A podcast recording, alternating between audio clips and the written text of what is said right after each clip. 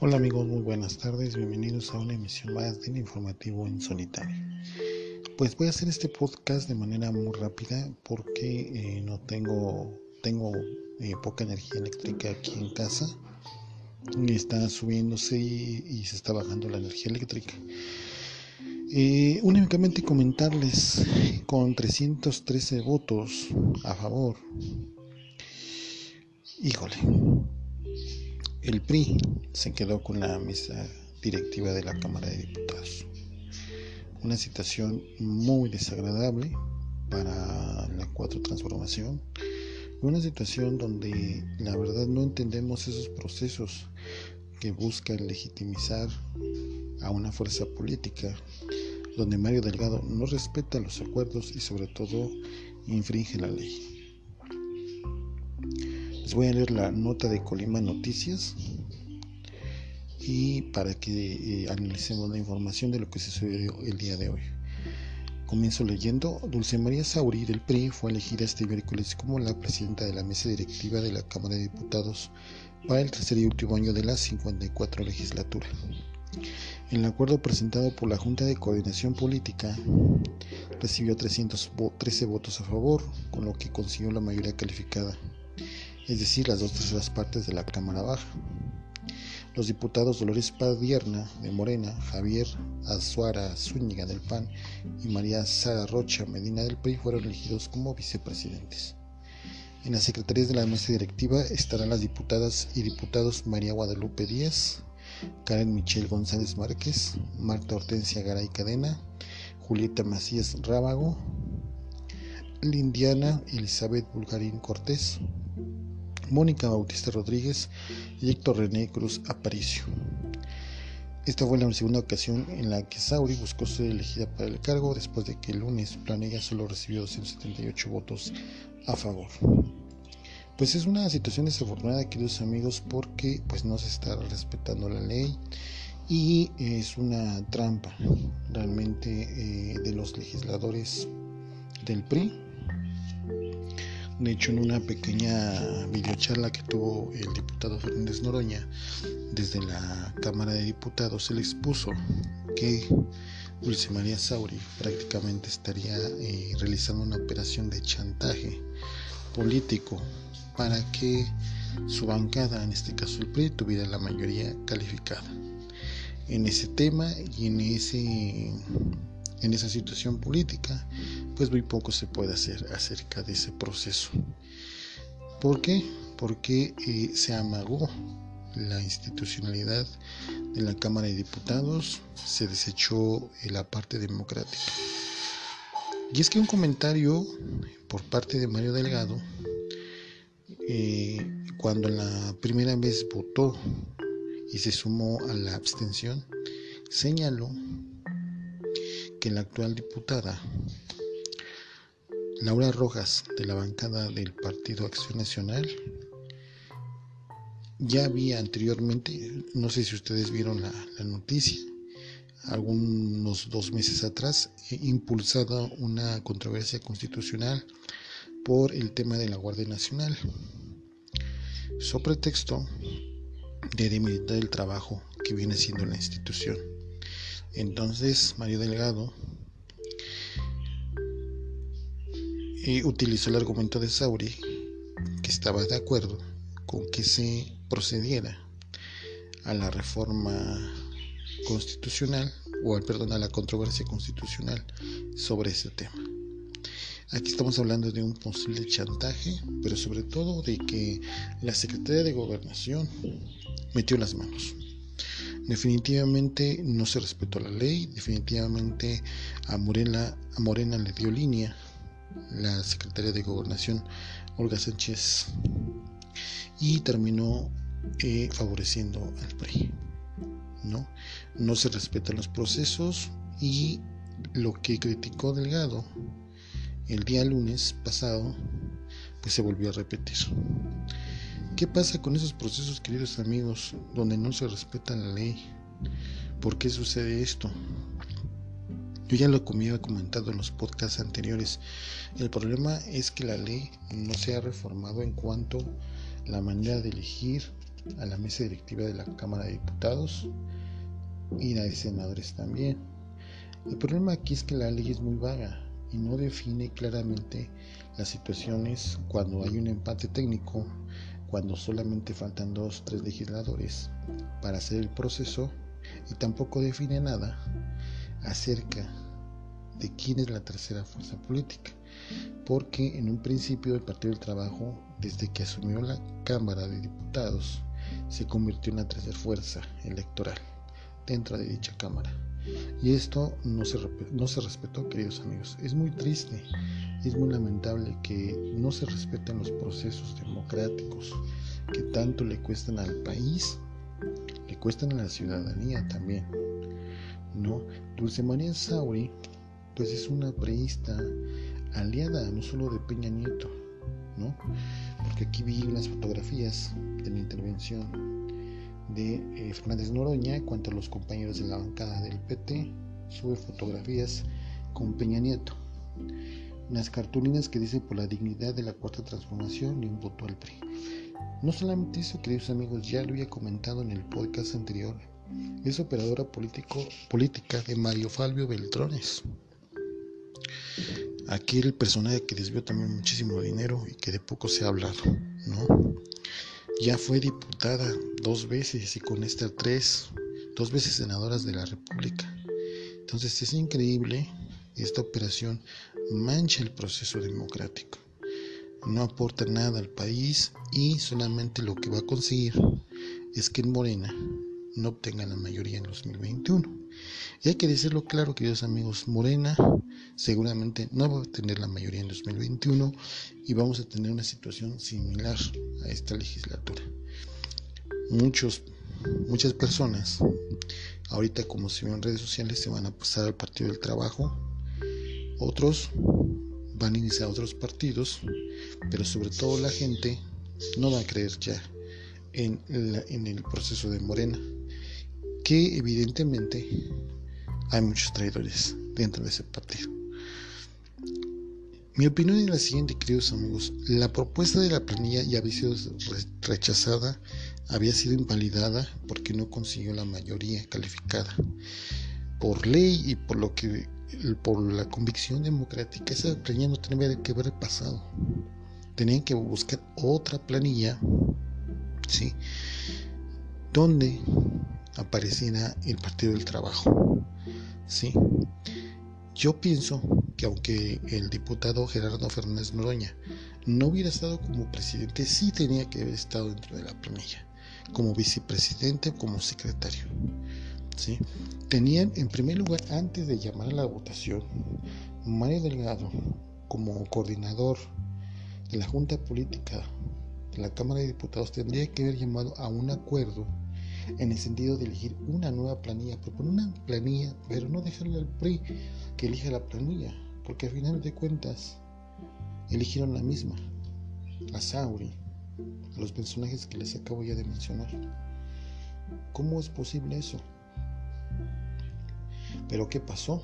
Hubo chantaje de la propia Sauri.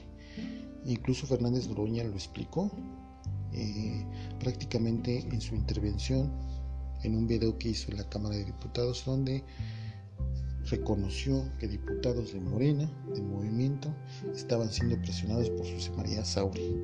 ¿Qué quiso decir con esto? El chantaje.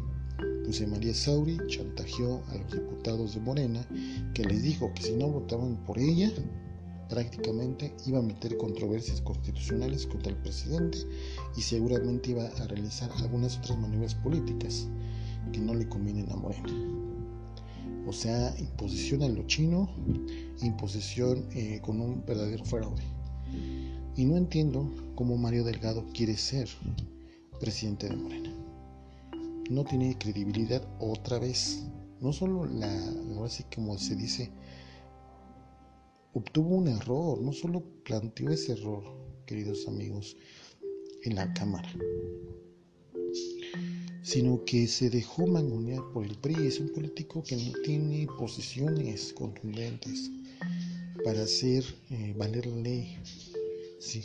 ¿Cómo va a votar otra vez los diputados por una planilla que nos, ya no, no aprobó, que en primera instancia no aprobó. Ese es en primer lugar. En segundo lugar, ¿por qué intervino Olga Sánchez Cordero? ¿Por qué tuvo que intervenir dentro del proceso? Obviamente les ordenó que votaran a favor para que lo PRI se convirtiera en la tercera fuerza política. No hay de otra. Los 313 diputados que se declararon a favor el día de hoy para favorecer a Sauri y compañía, lo único que queda en evidencia es que esa maniobra política se llevó a cabo desde la Secretaría de Gobernación. ¿Y qué va a pasar ahora, queridos amigos? No hay legitimidad dentro de Morena como yo les había este, platicado anteriormente, hay traidores dentro del partido. Hay traidores y hay gente que solamente ve por sus intereses personales, por su futuro político, para que no les digan nada, para que a lo mejor no sean hasta investigados ciertos servidores públicos para seguir en el poder. Y lo vemos en la votación de hace unas horas donde votan 313. Es increíble, queridos amigos. Y los pocos que votaron en contra, bueno, los, del Partido del Trabajo, que estuvieron este, pues claros en lo que querían para el país, ¿no? La mesa directiva no es cualquier, este, muchos han comentado en, los medios tradicionales que es un, un simple puesto político, ¿no, queridos amigos? La mesa directiva pone la agenda de los temas que se van a debatir. Es decir, es la que determina en un momento determinado qué leyes pasan y qué, perdón, qué leyes se proponen y qué leyes no se proponen. Es la rectoría del Poder Legislativo dentro de la Cámara de Diputados. Y eso lo único que está trayendo es una terrible confrontación dentro del, de, esa, de ese poder. No. Mario Delgado tenía que haber desechado la planilla, pero dejó que el PRI la pasara. ¿sí? No llegó un, un previo acuerdo en decir, ¿saben qué? Su planilla no puede pasar porque esta planilla se desechó, ya no es válida, no cuenta con la votación. Tenía que ver de una manera, buscado otra integración de una planilla donde estuviera eh, Gerardo Fernández Noroña dentro de la mesa. ¿sí? A lo mejor en un caso muy extremo, y eso solamente es una opinión personal, decir, ¿saben que a lo mejor Noroña no va como presidente de la mesa directiva, pero sí va como vicepresidente o como secretario? Integramos una planilla que vaya del PT y que vaya de Morena. ¿sí? Porque esa sería, hubiera sido la salida política. A lo mejor, por ejemplo, proponer algún otro legislador dentro del PT para que presidiera la mesa directiva de la Cámara de Diputados, pero Noroña sí tenía que estar dentro de la planilla. Tendría que haber estado gobernando dentro de la mesa directiva de la Cámara porque por derecho les correspondía. Y con la maniobra que hizo el PRI el día lunes, pues difícilmente esto va a poder ser posible. ¿No? Qué difícil, queridos amigos. Este momento, pues va a ser un solo parteaguas en Morena. Todavía falta, está pendiente la renovación de la dirigencia del partido. Qué triste que haya acabado todo esto de esta manera. Ojalá en 2021 pues no pierdan la mayoría. Porque entonces estaremos viendo que la gente en este momento se estará acordando de lo que sucedió el día de hoy, 3 de septiembre del 2020, defraudando al país, a la democracia y a las instituciones. ¿Por qué fue así? Metieron mano, alguien les dio líneas y estoy seguro que es la secretaria de Gobernación Olga Sánchez Cordero la que fue a imponer la línea. Sí, más el chantaje de Dulce María Sauri. Es muy difícil, queridos amigos, tomar ese tipo de decisiones seguramente para los diputados del movimiento, pero no se respetó la ley. A final de cuentas, lo que quiso Delgado que se respetara la ley, no se respetó. Y como les vuelvo a repetir, la planilla no tendría que haber pasado, porque es una planilla que no, no tiene legitimidad. No alcanzó la votación en las dos terceras partes. Tenía que haber propuesto otra planilla donde el PT hubiera ido por la mesa directiva. Y mucha gente en redes sociales, queridos amigos, pues está muy este, enojada, frustrada. Ahorita Noroña este, pues ha tuiteado de que pues, de una manera u otra él ganó. Pero es muy difícil, ¿no? La situación que está, está viviendo en nuestro país. ¿no? Tengo un tuit aquí de Fernández Noroña que dice lo siguiente, a las 2.52 de la tarde, a pesar de la operación de Estado, consiguieron solo 7 votos arriba de la mayoría calificada. Yo me preguntaría, ¿qué va a pasar cuando Fernández Noroña quiere postularse como presidente de la República, como candidato a la presidencia de la República? ¿Lo van a dejar? Si dicen que es un cargo menor, que no tiene importancia, ¿lo van a dejar para la grande? Pues va a estar muy difícil, no creo que lo dejen. Y eso habla mal de la democracia de nuestro país, habla mal de Morena, porque no se está llevando a cabo todo el proceso democrático, porque los ciudadanos eh, ponemos y quitamos. Ese es nuestro derecho constitucional, democrático. Y el presidente López Obrador, digo, respetando la opinión que él expuso en la mañanera, pues deja más dudas que aciertos. Si habrá equivocado, no lo sabemos. Muchos dicen que sí, muchos dicen que no, pero lo que no se ve es la intervención de la secretaria Olga Sánchez Cordero en estos procesos. No abona nada al país, solo, solo causan división, no solamente de los grupos parlamentarios, sino en la, división en la gente. La verdad que triste que se haya terminado en esta situación. Sabemos que muchos de la gente de la Cámara de Diputados pues, no toman en cuenta a la gente. Al final de cuentas solo ven por sus intereses, solo ven por el hueso. Ya habíamos comentado en un podcast anterior que la persona que ascienda a la mesa directiva va a tener algún, digamos, digamos, no incremento en su sueldo, pero sí va a tener mayores beneficios de otro tipo. Porque es un puesto donde diriges. No es lo mismo que estés sentado en un pupitre, alzando la mano y votando, que estar dirigiendo lleva una mayor responsabilidad, pero sobre todo lleva mayores beneficios. Y lo que Noroña quería pues, era ganar y ganar, era darle al movimiento una nueva visión para que todas las reformas avanzaran mucho más rápido.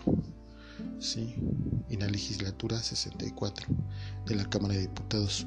Desafortunadamente no fue así y el PRI se adueñó de la de la mesa directiva, lamentablemente, de esa legislatura. Pues ojalá, queridos amigos, que esto no sea el principio del fin de Morena, que no vaya a pasar en 2021 que muchas personas pues, se van a ir a otros partidos, ¿no? Muchos están hablando de afiliarse o no al PT, otros al Partido Verde. No sabemos qué vaya a pasar porque la gente, queridos amigos, y eso los legisladores no lo van a poder manipular nunca, ni los priistas ni los panistas especialmente. La gente tiene memoria, la gente se va a acordar en 2021 de la acción del día de hoy. Soy muy fuerte, queridos amigos, pero como les he dicho, este tipo de, de podcast, este espacio informativo es para hacer reflexión y no vamos a hacer nosotros tampoco tapadera de nadie ni vamos a solapar las conductas. Yo lo señalé. Olga Sánchez Cordero metió la mano en el proceso, tiene responsabilidad política, asumió atribuciones que no le corresponden por ser una legislatura soberana independiente, sí, y el presidente Andrés Manuel López Obrador, yo pienso que no se equivocó, pero sí dejo la puerta abierta para que este tipo de acciones se llevaran a cabo. Mario Delgado, por querer cumplir la ley, a final de cuentas no la cumplió y todo el problema, todo este relajo fue por Mario Delgado. Desde un punto de vista, desde mi punto de vista, perdón, nunca supo asumir un papel de líder dentro de Morena. Él dejó las decisiones a otros. Ya le comieron el mandado, y, pero es lo peor de todo. Lo hacen como quieren en la legislatura. Lo hacen como vil trapeador, el PAN y el PRI. Porque es una persona que no tiene carácter, no tiene prudencia, no tiene eh, la capacidad de llegar este, a acuerdos institucionales, de poner las reglas claras. No, queridos amigos, se salió por la tangente, por lo más fácil. Ay, pues que decida el PRI. No se vale. O sea, la verdad, discúlpenme, a lo mejor estoy molesto, pero no se vale. No se le vale que los ciudadanos nos vean la cara de idiotas. Perdón por la palabra y sin ofender a nadie. Estamos cansados de los políticos que solamente ven por los puestos. En el podcast anterior yo les este, expliqué la trayectoria de Dulce María Sauri. Desde 1981, desde 1981 está en la política. No puede ser. Estamos en el 2020. Casi 40 años. 40 años en la, Cámara de Diputados. Gobernadora interina de Yucatán. Saltando de... Ya fue dos veces legisladora. Perdón, dos veces diputada. Dos veces senadora. Con estas terceras veces que es diputada plurinominal. Fíjense nada más, tantos años, los cargos que ha tenido dentro del PRI, muchísimos cargos en la dirección del Comité Ejecutivo Nacional del PRI. Y otra vez, vamos a ver ese tipo de gente. Perdón, pero si esto no es actitud por la democracia y por acabar con lo, con lo que nos hemos, lo que hemos luchado los ciudadanos durante muchos años y lo que hemos atestiguado en la historia de nuestro país, tolerar eso no, no, la verdad es que no, no lo creo. La verdad es que me quedo corto con esto porque no me imaginé que fueran eh, a votar en contra de la democracia, en contra del desarrollo del país, pero sobre todo en contra de los ciudadanos, de ofender su inteligencia. Sí. Ahorita a Noroña, ¿qué más le queda decir? Pues no puede decir nada, porque al final de cuentas, su aspiración era presidir la mesa directiva. Y aunque el presidente López Obrador haya dicho que los cargos que uno, que moralmente uno no puede aspirar a un cargo político, solamente el cargo por el cargo o el poder por el poder, pues en el caso de, de Noroña se le negó ascender a un puesto por una imposición externa. Bien, queridos amigos, pues este es mi punto de vista, esta es la información. Cuando hay injusticias, cuando hay alguien que se equivoca, lo tenemos que señalar.